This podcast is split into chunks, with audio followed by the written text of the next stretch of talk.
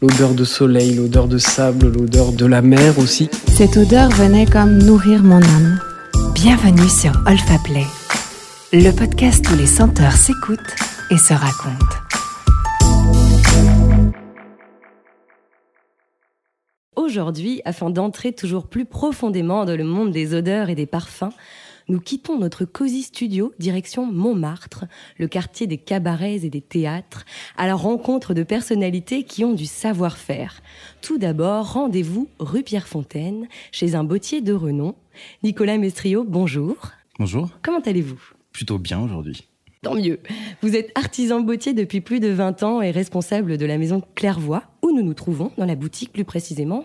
Vous confectionnez des chaussures pour des artistes du monde entier et particulièrement pour les danseurs et danseuses du Moulin Rouge.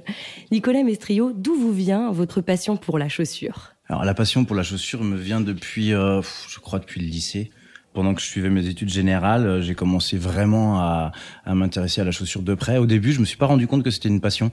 C'est-à-dire qu'en fait, euh, je vivais avec mes chaussures, je les entretenais, et c'était un peu l'éducation de mes parents qui avait fait que, euh, bah voilà, on achetait une paire de chaussures et puis bah, on l'entretenait, on allait chez le cordonnier. Donc euh, c'était naturel. Et puis en fait, c'est devenu vraiment euh, une passion dans le sens où je voyais bien que le temps que je passais à les entretenir, à les nettoyer, euh, était pas le même que celui de mes copains, quoi. Donc ça a d'abord été sur vous-même finalement Ça a d'abord été, de votre maman ça a votre- d'abord été sur moi-même. Ça a été aussi parce que je suis euh, de la génération des années 90 où la sneakers a pris aussi euh, un, un essor vraiment important. Où il y a des modèles aujourd'hui qui sont euh, des modèles phares qui sont même réédités. Et euh, donc moi j'ai acheté à l'époque euh, les originaux. Et, euh, et ça c'était une vraie passion par la suite. Il y a eu d'abord les chaussures de ville et puis ensuite la sneakers. Finalement, comment êtes-vous devenu le bottier responsable de cette maison, la maison Clairvoix Comment avez-vous cheminé pour en arriver là? Alors mon parcours, bah, il est en fait fait de, de différentes manières. En fait, j'ai d'abord suivi, j'ai passé le bac. J'étais très intéressé par le stylisme, donc je me suis un petit peu renseigné, savoir ce qu'il y avait comme possibilité pour devenir styliste, apprendre à fabriquer des chaussures, les dessiner. En fait, du coup, je me suis orienté vers les compagnons du devoir. C'est en fait une formation artisanale qui nous permet d'apprendre le métier euh, en passant beaucoup de temps dans les ateliers. Et euh, j'ai commencé par là en me disant, bah, je vais d'abord passer un CAP. Ça va me permettre d'avoir un bon bagage, de bien connaître la chaussure. Et ensuite, je verrai au fil du temps comment ça se passe et euh, vers quel type d'études je peux me diriger. Et, euh, et finalement, je suis resté chez les compagnons puisque du coup, du coup ils m'ont apporté en fait tout ce que euh, je souhaitais avoir dans la l'apprentissage de, de la chaussure, comment la, la comprendre, la fabriquer, la dessiner. euh, et par contre, c'était d'un point de vue beaucoup plus artisanal et beaucoup moins stylistique. Quoi. Et vous, vous pourriez nous raconter, donc vous êtes responsable de la maison depuis 2006. Comment ça s'est passé, les premières rencontres avec le Moulin Rouge? Qu'est-ce que vous avez ressenti? Ben, alors ma première rencontre avec le Moulin Rouge, en fait, eh ben, elle s'est passée quasiment dans les premiers mois de mon apprentissage. Alors ça, ça remonte il y a du coup euh, un peu plus de 20 ans, parce que euh, il y avait un compagnon à l'époque qui travaillait euh, au sein de la maison Clairvoix, et moi je venais prendre des cours auprès de lui à cette époque. Et au moment où Féerie, qui est sur scène actuellement, a été créé, il m'avait invité à venir voir le spectacle lors des premiers mois, en fait, où il est arrivé sur scène. Donc euh, voilà, c'est rigolo le hasard qu'aujourd'hui je me retrouve à, diriger cette maison, puisque en fait moi je l'ai connu quasiment au début euh, de, de mon entrée dans le métier, quoi. Et en tant que spectateur, alors Et en tant que spectateur, mais aussi euh, quelque part un petit peu euh, en tant qu'artisan. Alors pas pour le Moulin Rouge, mais en tout cas parce que j'ai appris avec quelqu'un qui fabriquait les chaussures ici, quoi. Et alors finalement, cette collaboration professionnelle, comment c'est arrivé? Quels ont été les premiers, euh, Alors les bah, premiers pas? Avec le avec le temps finalement, euh, bah moi j'ai suivi mon propre parcours. Hein. J'ai euh, été sur Paris dans différentes maisons pour apprendre différents savoir-faire. Euh, D'abord dans des cordonneries artisanales. Ensuite j'ai travaillé aussi en orthopédie où on fabrique de la chaussure pour malformations ou les personnes handicapées. Et, et après je suis allé dans la euh, haut de gamme, de luxe, en travaillant dans d'autres maisons où on fabrique vraiment du de la- ce qu'on appelle de la grande mesure, où tout est vraiment fait à la main de A à Z. Les coutures sont faites à la main. C'est 40 à 60 heures de travail pour chaque paire de chaussures. Et à ce moment-là, j'étais toujours en contact un peu avec tout le milieu parisien de la chaussure. Et c'est à ce moment-là que le Moulin Rouge, en fait, a fait appel à moi pour reprendre euh, la direction de la maison Clairvoix, puisque son fondateur partait euh, à la retraite. Donc là, on est dans votre boutique. Finalement, en face, il y a aussi un atelier. C'est là où sont confectionnées euh, toutes les chaussures et les bottes.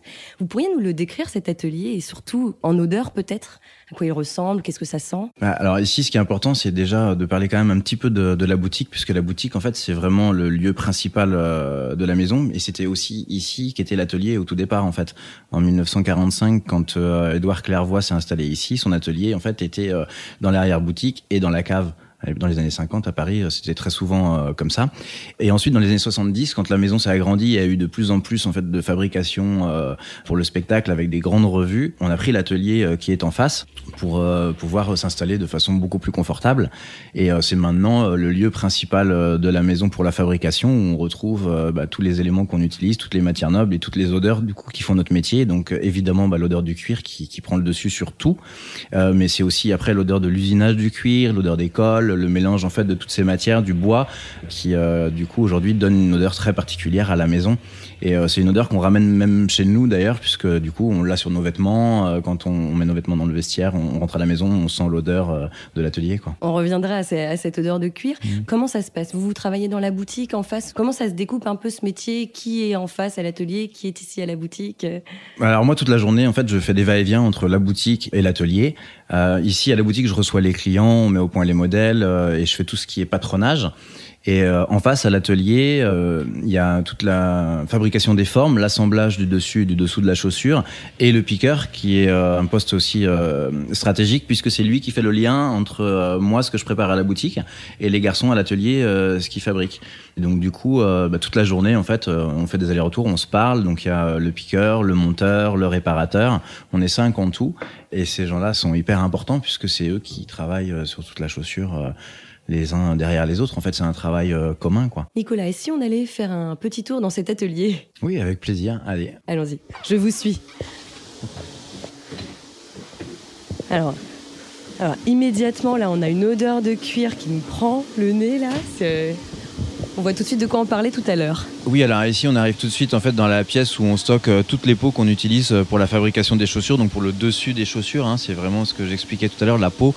Donc on a un peu euh, tout type de peau, euh, des peaux épaisses qui nous servent à faire des chaussures beaucoup plus robustes, euh, des peaux plus, plus souples, spécialement fabriquées pour le spectacle, qui vont avoir une certaine souplesse, mais aussi qui vont leur conférer une certaine longévité sur la scène. Et puis des peaux très très souples, ce qu'on appelle des peaux chamoisées, tout ce qui est agneau. c'est des peaux qui sont très très fines, qui permettent d'avoir une seconde peau et de faire des chaussures un peu plus techniques. Elles sont colorées Il y en a pas mal qui sont colorées Alors oui, parce que du coup, euh, les cuirs sont très colorés puisqu'on est dans le spectacle et que, bah, évidemment, on est dans des couleurs euh, qui sont euh, vraiment à chaque fois bah, très chaleureuses, très vives, très franches. Et bah, c'est un des enjeux d'ailleurs de nos fournisseurs et de la recherche de nos cuirs, puisque du coup on est sur des couleurs. un rouge, ça paraît peut-être idiot comme ça, mais c'est très difficile à trouver un rouge de très belle qualité. Un blanc aussi, c'est très difficile. C'est vrai que dans le commerce, souvent, on achète des chaussures noires, marron, beige un peu comme les voitures, quoi. Les, couleurs se retrouvent et c'est un petit peu terne. Alors nous, bah, nous ici, on voit la vie en rose, euh, comme le rose euh, du final du Moulin Rouge, par exemple, qui est vraiment euh, fait sur mesure en fonction de ce qui a été décidé par les créateurs au début. D'accord, on continue notre petit tour Allez, on continue. On va rentrer dans la salle des machines, du coup. Ouais. Alors, la salle des machines, c'est vraiment l'endroit où on va retrouver la machine principale pour la, la fabrication des chaussures, l'usinage du cuir, des bandes abrasives qui tournent à une vitesse très élevé. Alors évidemment, il faut surtout pas y frotter les doigts, mais ça nous permet d'usiner en fait toutes les pièces de cuir et de caoutchouc qui vont composer euh, la chaussure. D'accord. Donc là, il y a une jeune femme qui travaille même en ce moment? Oui, alors là, on a Clémence qui est en train euh, en fait de façonner euh, le semelage d'une d'une petite boots de combat. On appelle ça une boots de combat parce que c'est un, un, semelage assez épais avec des brides un petit peu partout. Euh, et, donc là, elle est vraiment sur la finition euh, de la paire de chaussures. D'accord, on peut voir ça comme la salle définition, là, un peu C'est un peu la salle pour tout, définition, mais aussi de la préparation, puisque c'est là où on va usiner tous les cuirs pour euh, les assembler. Donc finalement, on est avant l'assemblage et après, après l'assemblage. C'est vraiment la machine majeure, en fait, on peut pas s'en passer. Hein. C'est comme le tranchet, qui est un, outil un peu comme une sorte de couteau qu'on affûte nous-mêmes, qu'on prend toutes les 15 minutes en main pour pouvoir découper des matières la machine, euh, on y est, elle tourne quasiment toute la journée en fait, hein, elle s'arrête jamais quoi. Et alors là, plus on rentre dans la boutique, plus l'odeur de cuir nous prend. Mais alors, je ne saurais pas tellement comment la, décrire, moi, cette odeur. Euh, pourriez m'aider Là, c'est assez. Euh, il y a un petit côté. Ah, là, il nous faudrait un spécialiste, un Thierry Vasseur. Ah, il faudrait, il faudrait, il faudrait un nez qui puisse nous expliquer quelles sont toutes les les, influences qu'on pourrait avoir euh, dessus. Après, nous, c'est, enfin, moi, c'est une odeur que j'ai du mal à décrire parce que c'est une odeur que je connais parfaitement et euh, je connais pas toutes les fragrances qu'il peut y avoir à travers euh, comment décrire une odeur. Et votre atelier, on peut le visiter? Alors c'est un atelier qu'on ne visite pas, qui est vraiment un lieu privé, parce qu'on fabrique des choses qui ne doivent pas être dévoilées, hein, parce que nous en fait euh, tout ce qu'on fait, euh, c'est dévoilé ensuite au grand public euh, sur scène, que ce soit pour les spectacles, pour les films, etc. Mais néanmoins, il y a quand même une possibilité chaque année, à l'occasion des Journées européennes des métiers d'art, où là on organise vraiment des visites très spécifiques tout le week-end. Bon, alors il faut s'y prendre à l'avance parce qu'il y a peu de place et c'est pris d'assaut. Mais voilà, c'est un moment clé dans l'année où on peut, euh, on fait visiter au grand public euh, notre façon de, travailler. Quoi. Et éventuellement avoir la chance de relever le défi de décrire l'odeur du cuir. Voilà, alors voilà, si, quelqu'un arrive à trouver les bons mots pour pouvoir, euh, pour pouvoir décrire cette odeur, et nous aujourd'hui. Donc là, on est passé dans une autre pièce. Désormais, il y a quatre artisans qui sont même en train de travailler. Euh. Alors voilà, ici, bah, vous retrouvez en fait toutes les personnes qui, euh, qui composent l'atelier. Il y a euh, le piqueur qui est ici, qu'on évoquait tout à l'heure, qui est vraiment la personne qui va faire le lien en fait entre moi, mon travail à la boutique et avec l'équipe à l'atelier. On a ensuite deux, deux jeunes filles qui s'occupent des réparations et de l'entretien des chaussures et deux garçons qui sont en fait au montage et à la finition des paires neuves. Très bien. Voilà, donc, on va voir peut-être on commence par qui alors? Ouais, alors bah, Serge, le piqueur qui est aussi cooper en fait, hein, ça regroupe plusieurs métiers. C'est cooper, piqueur apprêteur. C'est-à-dire qu'il va couper la peau. On entend un peu le, bruit de, l'affûtage de son tranchet de coupe. Et ensuite, il va les assembler à la machine à coudre. Là, c'est vraiment un métier très très spécifique qu'on retrouve dans toutes les fabrications de chaussures. Et c'est vraiment lui qui fait le lien après mon travail à moi, parce que moi je vais faire tout ce qui est patronage. Donc en fait, l'ajustement du patronage se fait avec euh, le piqueur qui lui va assembler les différents morceaux avec les prises euh, de piquage et avec surtout le, côté euh, vivant de la matière, puisque du coup chaque personne qui va intervenir dessus va faire changer un peu euh, l'allure de la matière et le produit final. Donc à chaque fois, il faut qu'on sache comment travaillent l'un et l'autre pour qu'on puisse s'adapter et que le dernier qui intervienne, qui est euh, le monteur, puisse lui euh, assembler la chaussure sur la forme au préalable qui a été fabriquée. C'est vraiment un métier collectif en fait. Vous, bossez vraiment main dans la main. c'est en fait c'est ouais c'est vraiment un, travail d'équipe puisque chaque poste est bien spécifique tout le monde ne sait pas faire tous les postes, mais par contre, en fait, à la fin, tout le monde aura touché à un moment ou à un autre la paire de chaussures et il aura apporté son savoir-faire et son analyse. Du coup, c'est vraiment à la fin, c'est le travail de, tout le monde. Mm. Et chacun de ces métiers, de vos métiers, ça demande à peu près les mêmes qualités, à savoir euh, peut-être être minutieux ou euh, chaque, oui, chaque, chaque poste euh, requiert les mêmes qualités. Alors, euh, il y a des postes qui vont être un petit peu plus physiques, comme le, montage, l'assemblage du dessus et du dessous de la chaussure. Euh, la réparation va nécessiter vraiment beaucoup d'organisation, puisque nous, ici, on répare tout ce qui est pour le spectacle, aussi pour les particuliers, mais surtout pour le spectacle. Et les, les artistes dansent tous les soirs. Donc, tout ce qu'on récupère qui a cassé la veille, on le récupère le matin très tôt. Ça doit être réparé dans la journée pour que les artistes puissent remonter sur scène le soir même. Et là, c'est tous les jours. Si on prend un spectacle comme le Féerie au Moulin Rouge, deux représentations tous les soirs, toute l'année. Donc forcément, il y a un entretien régulier à apporter, même quand les chaussures sont de très bonne qualité. Il faut justement euh, qu'elles durent le plus longtemps possible pour que ça devienne vraiment une seconde peau pour l'artiste. quoi. Et ça, ça passe par les mains du réparateur, qui lui connaît parfaitement la fabrication, puisque c'est fabriqué au sein de notre atelier, et qui peut intervenir en urgence et de manière très qualitative. Et finalement, il y a quand même un peu de pression hein, ce métier. Alors ici, oui, on a pas mal de pression parce que du coup, le spectacle, en fait, euh, on est toujours en retard déjà. À partir du moment où on commande chez nous, on est déjà en retard puisque le casting est déjà fait. Alors que par exemple, pour ceux qui fabriquent les costumes, ils peuvent déjà euh, commencer à monter un costume avant d'avoir rencontré les artistes. Nous, on prend les mesures que quand on les a rencontrés, forcément. Et du coup, euh, bah, on est toujours dans l'urgence, en fait. On est toujours en retard. On sait jamais ce qui va se passer chaque jour. Mais c'est ce qui fait aussi bah, le côté hyper agréable de ce métier, quoi. C'est qu'il n'y a pas une journée qui se ressemble. Et vous avez beau faire 30 euh, paires de bottines cancan qui vont toutes être les mêmes, bah, en fait, ce sera jamais les mêmes puisque chaque artiste est différent et a une façon d'appréhender les choses de manière différente. On continue la visite? On continue la visite. Euh, du coup, euh, on se retrouve devant euh, Arnaud, en fait, qui fait lui, qui est monteur, qui fait l'assemblage du dessus de la chaussure. Donc c'est lui, en fait, qui va galber la tige, le dessus, sur la forme en bois avec une pince euh, bien spécifique et qui va replier en fait euh, le cuir pour pouvoir ensuite venir fixer le, le semelage. Quoi. On voit que c'est un peu physique aussi. Alors c'est assez physique. Euh, du coup, il y a beaucoup de tension en fait dans ce poste puisque du coup l'établi ne sert qu'à poser les outils et les jambes sont vraiment le, le, le, véritable établi. Ah oui. C'est-à-dire que la paire de chaussures, elle est, elle est posée sur ses genoux, elle est fixée avec ce qu'on appelle un tire-pied. En fait, c'est une bande de cuir qui vient caler la chaussure sur les genoux et qui est maintenue par le pied au sol et ce qui permet d'avoir une tension. Donc les jambes sont tendues, mais les bras aussi euh, sont, sont, tendus puisque du coup nécessite la force pour pouvoir plaquer euh, le cuir. On peut voir que euh, on a que des hommes euh, particulièrement bien faits à l'atelier, tous très costauds et, et, très sportifs. Bravo Arnaud. Et c'est la même chose pour les femmes d'ailleurs. Une magnifique paire de, bottes rouges d'ailleurs qui travaille. Et voilà, là on est sur une paire de bottines pour un, garçon euh, du Moulin Rouge. Pour un danseur du Moulin Rouge Pour un danseur du Moulin Rouge, ouais. D'accord. une paire de bottines rouges.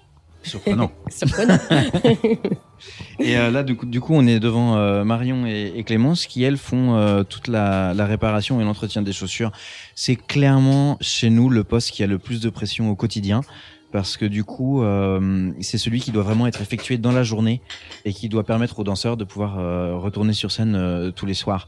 Donc il y a vraiment une attente très particulière et chaque artiste qui va avoir mis ses chaussures en réparation le soir va attendre de pouvoir les retrouver le lendemain comme il le souhaite. Donc il y, a vraiment une pression très particulière et puis il faut imaginer que ça arrive du Moulin Rouge mais aussi de toutes les autres scènes parisiennes, voire un peu plus loin encore, voire du monde aussi.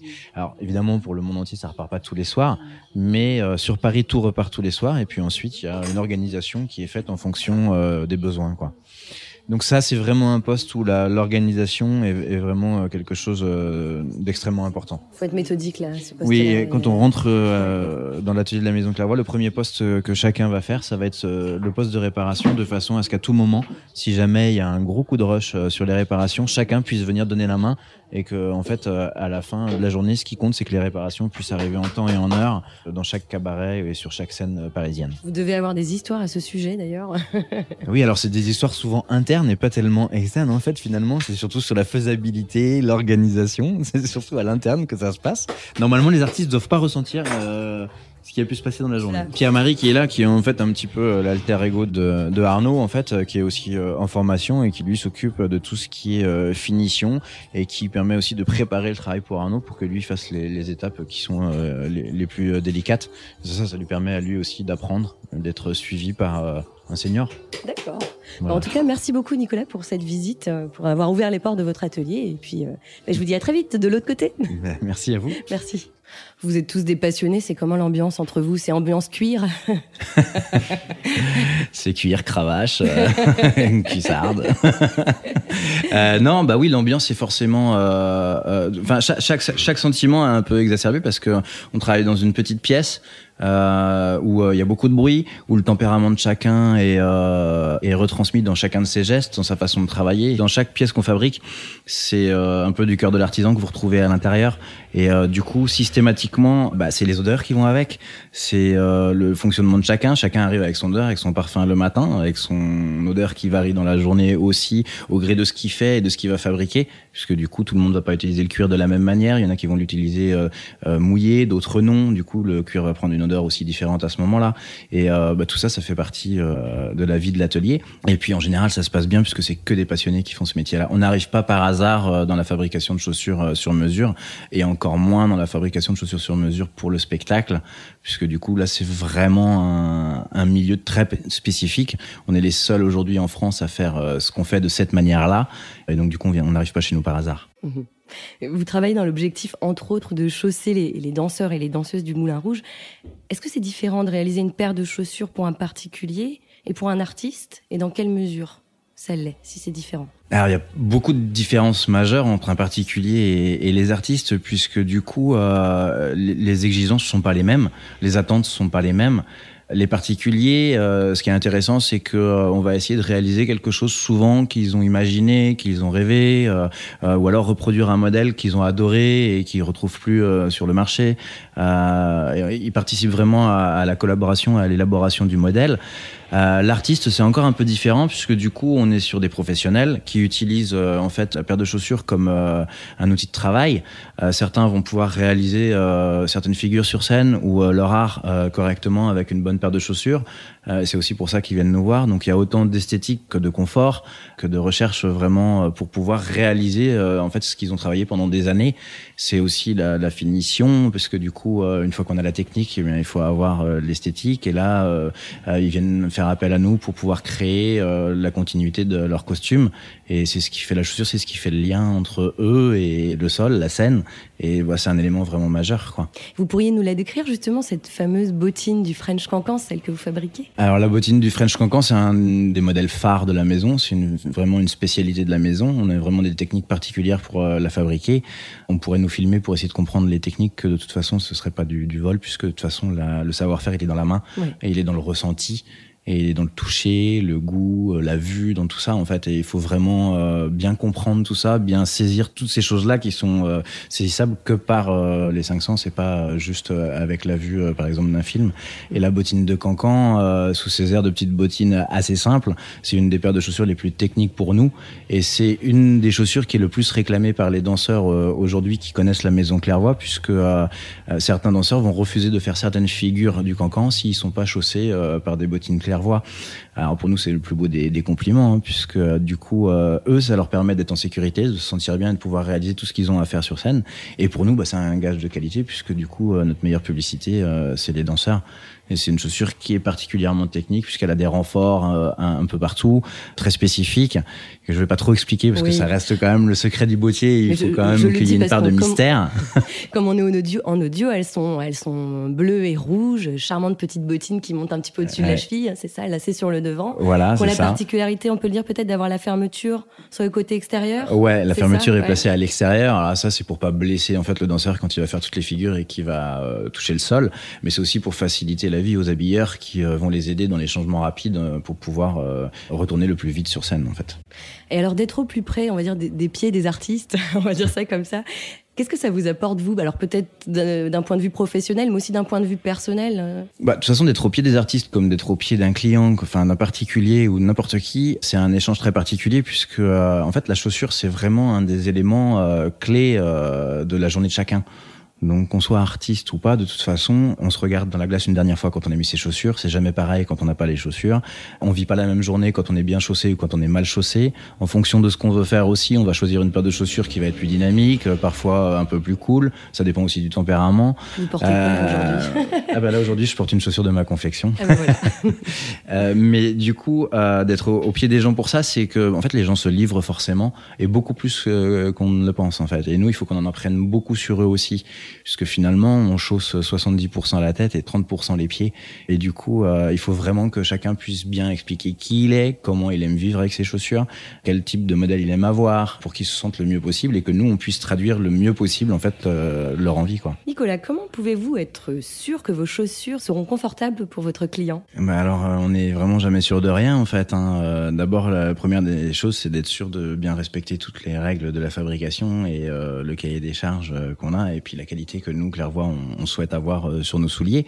Euh, après, régulièrement, quand on peut, euh, ben, en fait, on essaye les chaussures nous-mêmes qu'on fabrique que ce soit pour hommes ou pour femmes. Donc, on a tous passé des talons de 10 à l'atelier, on a tous traversé la rue avec, on a tous essayé pour voir ce que ça donne en fait. Et euh, c'est là qu'on s'est aperçu qu'on avait des bonnes capacités à pouvoir euh, marcher avec un talon de 10. Donc c'est pour nous assez facile de pouvoir expliquer à une femme qu'en fait, elle peut marcher sur des talons de 10, parce que beaucoup sont réticentes en fait. Donc on leur explique comment faire. Mais attendez, vous les gardez combien de temps au pied bah, En fait, il n'y a pas besoin de les garder longtemps pour se rendre compte si ça va ou si ça va pas en fait. Hein. C'est une sensation, c'est direct en fait. Hein. C'est soit on sait et, et, on le ressent tout de suite et on voit si la chaussure elle va soit euh, il y a une gêne tout de suite qui est très forte et dans ces cas-là, euh, ça va pas. Mais alors ces chaussures, ça vient de nous alors quand on a l'impression d'être bien dans des chaussures puis que finalement on les porte pendant une heure et qu'on se retrouve avec plein d'ampoules au pied. Après ce qu'il y a, c'est que nous, on, enfin, on sait euh, et c'est ce que j'expliquais tout à l'heure avec le cuir, c'est une matière qui évolue et on, on, ressent les choses. Alors après, quand on dit il faut souffrir pour être belle ou il faut souffrir pour être beau, bah, nous on le sait déjà un petit peu en fait. Donc une gêne que euh, on, va sentir dès le départ, on sait qu'elle va travailler, elle va vivre avec nous et qu'au au fur et à mesure ce sera plus une gêne. Donc euh, ça, ça, ça c'est un élément important qu'il faut bien comprendre dans tout ce qu'on fabrique euh, sur mesure.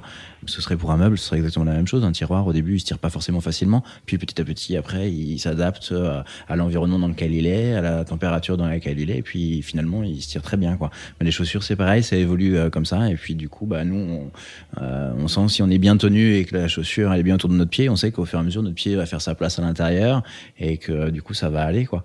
Et, mais du coup, les essayer, ça permet aussi de se rendre compte de ce qu'on fabrique, de ce qu'on fait, de ce que les artistes ressentent euh, sur scène. Et puis, bah, nous, on peut pas monter sur scène. Alors, du coup, bon, bah, on Donc a notre petite bien- heure de gloire à ce moment-là. finalement. À la boutique uniquement, ouais. D'accord. Et Nicolas, y a-t-il un client qui vous a marqué plus qu'un autre? Bah, Il y a beaucoup de clients qui nous marquent parce qu'en fait, chaque artiste est bien particulier. Les, grandes stars de cinéma, ça peut être intéressant quand on les rencontre parce qu'il y a des moments euh, à part et on les croise pas forcément euh, à tous les coins de rue. Euh, mais par contre, il y a tous les artistes de rue qu'on croise eux partout et qui sont tout aussi exigeants, qui ont vraiment des besoins super importants, très spécifiques et euh, où eux ils nous font partager euh, ce qu'ils font euh, mais dès qu'ils sont dans la boutique. C'est-à-dire que ils vont utiliser la paire de chaussures tout de suite pour voir si ça fonctionne. Toutes les ils sortent même parfois dans la rue pour voir si ça va fonctionner ce qu'ils veulent faire. Et, et là du coup c'est des rencontres à chaque fois euh, qui sont vraiment euh, intenses puisque du coup on se rend bien compte que ce qu'on a fabriqué va leur permettre à eux de vivre tous les jours avec et euh, peut-être de gagner leur vie même. Et bah là il y a une vraie grosse grosse dimension et bah, une vraie responsabilité de réussir à, à comprendre l'artiste et à faire correctement euh, ce pourquoi on était missionné quoi. Vous avez un exemple d'un de, ces artistes de rue, par exemple? Bah, par exemple, euh, alors lui, il est pas artiste de rue, mais euh, on a la compagnie des Mangeurs de Lapins qui nous fait faire des créations assez particulières euh, à chaque fois, qui tournent beaucoup sur Paris et, euh, et qui ont gagné le festival Off d'Avignon il y a trois ans, il me semble, euh, où là, on fait des chaussures de clown, c'est du, euh, c'est du théâtre burlesque et euh, du coup, les, les chaussures sont devenues quasiment des personnages euh, euh, sur scène et euh, c'est vrai que maintenant on a une, co- une collaboration très particulière et euh, à chaque fois qu'il vient, euh, bah, là on a une relation maintenant qui est très proche, très amicale, qui reste très professionnelle aussi. C'est pas devenu un copain, mais euh, c'est pas non plus un client. Et, euh, et du coup, bah, c'est un artiste qui vient me voir et qui veut que je réalise quelque chose qu'il a imaginé. Et voilà, là, c'est vraiment quelque chose de spécifique. Et, et si un jour vous avez la chance de pouvoir les voir, par exemple, euh, eux, vous verrez euh, un panel de ce que fait la Maison Clairvoix et, euh, et de comment on peut essayer d'interpréter ce qu'un artiste a imaginé et comment il l'utilise. Quoi. Ce sera avec plaisir. Voilà. Merci beaucoup. On parlait tout à l'heure euh, du cuir, mais alors Mhm. peut-être il y a d'autres matières avec lesquelles vous travaillez euh, principalement? Il y en a d'autres à part le cuir, euh, ou j'imagine. Mais Il y a quasiment 80% de la chaussure qui est fait euh, en cuir en fait. Hein. Alors le cuir c'est euh, à la base plus pour le semmelage. Après on va utiliser, on va utiliser plus le terme de peau nous euh, pour le dessus de la chaussure, ce qu'on appelle la tige. Donc il y a la peau qui est vraiment souple, qui va avoir plein de couleurs et de formes différentes. Enfin on va lui donner des formes différentes. Et la semelle c'est pareil, mais c'est un cuir qui est un petit peu plus un petit peu plus dur. L'autre matière ça va être le bois essentiellement. Un petit peu de plastique, mais nous, dans notre fabrication, c'est plutôt proscrit, même, très, très rarement. Et qu'est-ce qui vous séduit particulièrement dans cette matière, le cuir Et peut-être comment on pourrait décrire le cuir en odeur? Avec peut-être ce mélange de bois, on parlait de cette odeur tout à l'heure de l'atelier. euh. Bah, le, le cuir, c'est euh, c'est une matière qui reste vivante, qui évolue, qui bouge avec vous, en fait. Je pense que pour tout article qui est fait en cuir, euh, le moment où il est neuf et on vient de l'avoir, euh, là, il y a, il y a le toucher, il y a l'odeur. Euh, et ça, c'est des choses qui vont bah, l'un avec l'autre, en fait. On commence forcément par le toucher, et après, la première chose qu'on fait, en général, euh, on le sent. Et bah, pour les chaussures, c'est pareil. Et par contre, c'est quelque chose qui évolue constamment parce que euh, plus il va s'assouplir, plus euh, le cuir va être confortable, plus il va euh, imprégner, s'imprégner de votre odeur aussi, de votre corps, de votre parfum. C'est quelque chose qui évolue constamment. Et puis il y a un toucher qui fait que forcément, ce toucher-là donne envie de regarder, d'aller plus loin, de sentir. Euh, donc ce premier sens nous amène euh, tous les autres sens les uns derrière les autres. Et ça, c'est pour chaque objet, pour chaque moment. Moi, à chaque fois que par exemple on fabrique une paire de chaussures ou que euh, je m'en achète une, les premières choses que je fais, c'est je la prends, je la touche et je la sens. Et alors, juste à l'odeur, vous êtes capable de reconnaître la qualité d'un cuir ou d'où vient ce cuir? Alors, reconnaître à, à l'odeur la qualité d'un cuir, c'est c'est assez difficile, mais par contre, c'est vrai que si l'odeur de cuir est forte, on se dit quand même que du coup, l'essentiel de la chaussure est fabriqué en cuir, et c'est là que on se dit oui, il peut y avoir une qualité qui est quand même plus importante, puisqu'aujourd'hui, il y a quand même beaucoup de chaussures qui sont pas euh, vraiment fabriquées en cuir, et du coup, l'odeur est vraiment pas la même. Et, euh, en général, euh, on met son nez dedans, et puis du coup, on, on la repousse assez rapidement, on se dit elle sera très bien à mes pieds. Alors qu'il y en a d'autres quand elles sont vraiment bien fabriquées, que euh, le toucher amène euh, à l'olfactif. Et là, ça prend vraiment une force importante. Quoi. Alors, est-ce que si vous vous concentrez sur cette odeur justement de cuir, ça évoque chez vous un souvenir assez lointain, peut-être le premier Ah, moi, l'odeur du cuir, ça me rappelle euh, ce que je vous évoquais au départ et ce qui a fait que je suis devenu boîtier, c'est que euh, du coup, bah, l'entretien des chaussures, euh, le, le Le lait passé dessus, l'odeur du cirage, la cire d'abeille, c'est un peu comme quand on, cire euh, un beau meuble en bois aussi, c'est pareil. On redonne vie finalement à la matière et à l'objet, quoi. Mais comme quand on se crème soi-même, en fait, tout ça, c'est des sensations qui se rapprochent énormément, quoi. Et du coup, bah, cette odeur-là, chaque Je l'ai encore. Cette odeur de, de cirage que je mettais sur mes chaussures quand j'étais gamin, bah, je l'ai encore aujourd'hui, quoi. Et ça, par contre, c'est quelque chose qui me suit et puis qui me suivra jusqu'au bout. Mais alors justement, quelles sont vos odeurs préférées, celles qui vous mettent un petit, une petite illumination dans le regard dès que vous Ah bah celle sentez qui change euh, ma vie euh, au quotidien, c'est euh, à partir du moment où, euh, avant de partir de chez moi, je me parfume en fait. Et là, du coup, c'est quelque chose qui, ben pareil, je, je sors pas de chez moi sans être Oui, parfumé. j'allais vous poser la question, est-ce que vous vous parfumez et comment vous bah, vous parfumez? Bah voilà, moi je me parfume beaucoup, à outrance. je fais beaucoup de et je consomme beaucoup de, de parfums. J'ai différentes bouteilles de parfums euh, en fonction. euh, C'est depuis longtemps? Ouais, ouais, ouais. Bah, depuis que je peux m'en offrir, euh, j'en ai euh, pour le week-end, j'en ai selon ce que je fais, selon l'été, selon l'hiver, euh, en fonction de ce que, euh, de comment euh, je vis, de mon état d'esprit. euh. Parce que ça signifie quoi pour vous, se parfumer finalement? Ah bah pour moi c'est une identité. Déjà pour moi personnellement c'est hyper agréable. J'ai juste cette sensation de sentir bon et ça bah, c'est déjà euh, très égoïste et très personnel. Je pense que après pour les autres normalement c'est censé être plutôt agréable, sauf si euh, le choix est pas bon sur le parfum pour la personne qui vous sent. Mais euh, voilà chacun ses goûts. Mais euh, mais par contre je trouve que c'est bah, c'est un signe de plein de choses. C'est un signe qu'on fait attention à soi, qu'on respecte les autres. C'est un signe d'élégance. C'est un signe de euh, d'aimer les, les belles choses, puisque le parfum c'est quand même la recherche d'odeurs particulières en associant plein de, de goûts différents. Donc pour moi c'est presque un signe de respect en fait finalement. Et au-delà du parfum, quand vraiment on parle d'odeur du quotidien, dans la rue, lesquelles vraiment vous, vous marquent ou vous préférez En sortant du parfum, je veux dire, ça peut être... Ah bah la première odeur qui me vient c'est celle du café. C'est celle du café. Moi j'adore le café et, euh, et alors quand euh, j'ai la, la cafetière programmable qui se met en route le matin et que c'est l'odeur du café qui vient me chercher dans mon lit. Alors ça c'est plutôt le week-end hein, en général. hein, sinon je devance la cafetière programmable. Mais là c'est ouais ça c'est euh, ça c'est un moment que j'aime bien. C'est une odeur que j'aime. Mais je la retrouve aussi quand euh, je mets en route euh, le café en arrivant au travail aussi. Ça c'est une odeur qui marque euh, beaucoup et qui au sein de l'atelier j'arrive encore par exemple facilement à, à déceler. Tiens il y a un café qui est prêt. Et pour moi celui-là. Bonne humeur directement. Ouais, ça vous permet de commencer la journée correctement, ouais. Une dernière question de parfum avant de vous laisser retourner à vos souliers, cher Nicolas. Ouais. Un parfum en particulier a-t-il marqué votre enfance? Ah bah alors du coup, euh, moi le, le parfum qui a marqué mon enfance, c'est euh, bah, c'est Chalimard de, de Guerlain, puisque ma maman euh, en fait euh, se parfumait avec avec ce parfum tous les matins, et c'est elle qui venait me réveiller en fait. Et en fait, c'est pas elle qui venait me réveiller, c'était les effluves de son parfum qui venaient me chercher dans mon lit, comme ce que je vous expliquais avec le café juste avant. On vivait dans un, petit appartement, et du coup, la salle de bain était pas loin de ma chambre, et très vite les effluves arrivaient, et c'est un parfum qui est très fort, qui est très marqué et euh, qui euh, du coup euh, pour moi était euh, bah, venait me chercher le matin, me réveillait, était fort. Et je pense que c'est aussi ça qui m'a amené à aimer les belles choses, à apprécier l'élégance, etc. Puisque moi que ma- trouvé que ma mère était euh, très élégante, Euh, elle tenait une agence de voyage et elle était toujours très bien mise et elle était toujours parfumée quoi. Et elle a toujours un parfum fort, toujours un parfum qui est fort. Merci Chalimard alors. Merci Chalimard, oui. Merci infiniment Nicolas Mestrieux de nous avoir ouvert les portes de la maison Clairvoix et d'avoir bien voulu nous dévoiler quelques secrets d'un artisan de renom. Nous vous souhaitons encore beaucoup de rêves, de cuir, de bottes et de rester toujours aussi bien dans vos pompes. en tout cas, vos chaussures, elles font très envie. Et euh, quant à vous qui écoutez, prenez bien soin de vous et à très bientôt. Merci beaucoup. Vous avez aimé Retrouvez les plus belles histoires olfactives et des podcasts inédits sur olfaplay.com ou sur l'application Olfaplay. Vous pouvez aussi enregistrer la vôtre. Retrouvez toute notre actualité sur Instagram. Sentez, écoutez, racontez. Rendez-vous sur Olfaplay.